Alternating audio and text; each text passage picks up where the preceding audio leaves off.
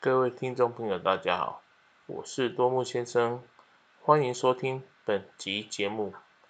本集节目要来谈一下露出马脚或是露马脚。这个露马脚的典故是怎么来的？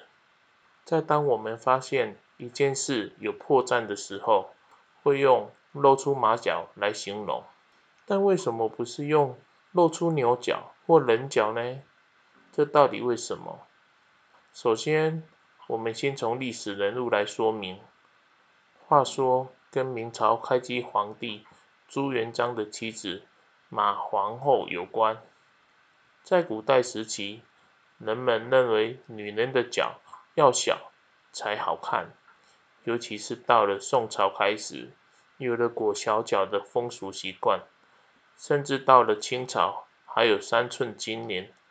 来形容女人的脚要越小越漂亮，所以古代的观念，女生的脚就是要小，但也不是每个女生都有裹小脚。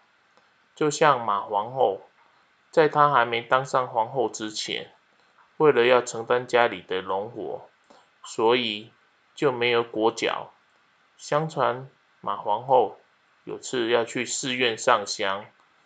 当他要下轿时，他的脚伸出轿外时，人们发现马皇后的脚原来是这么大，消息因此传开。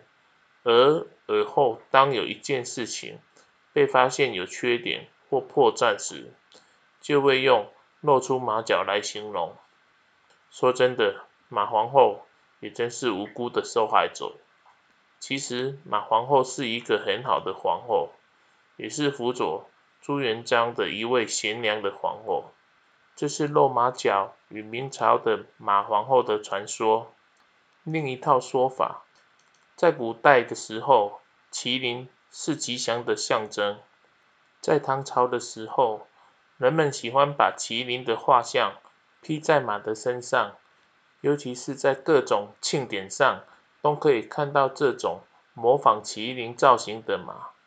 当马一走动，仿佛真的麒麟在游街，是很好的象征。但是若没有装饰好，马的脚就露出来了，就会被大家看到，这不是真的麒麟。所以也有露马脚的说法。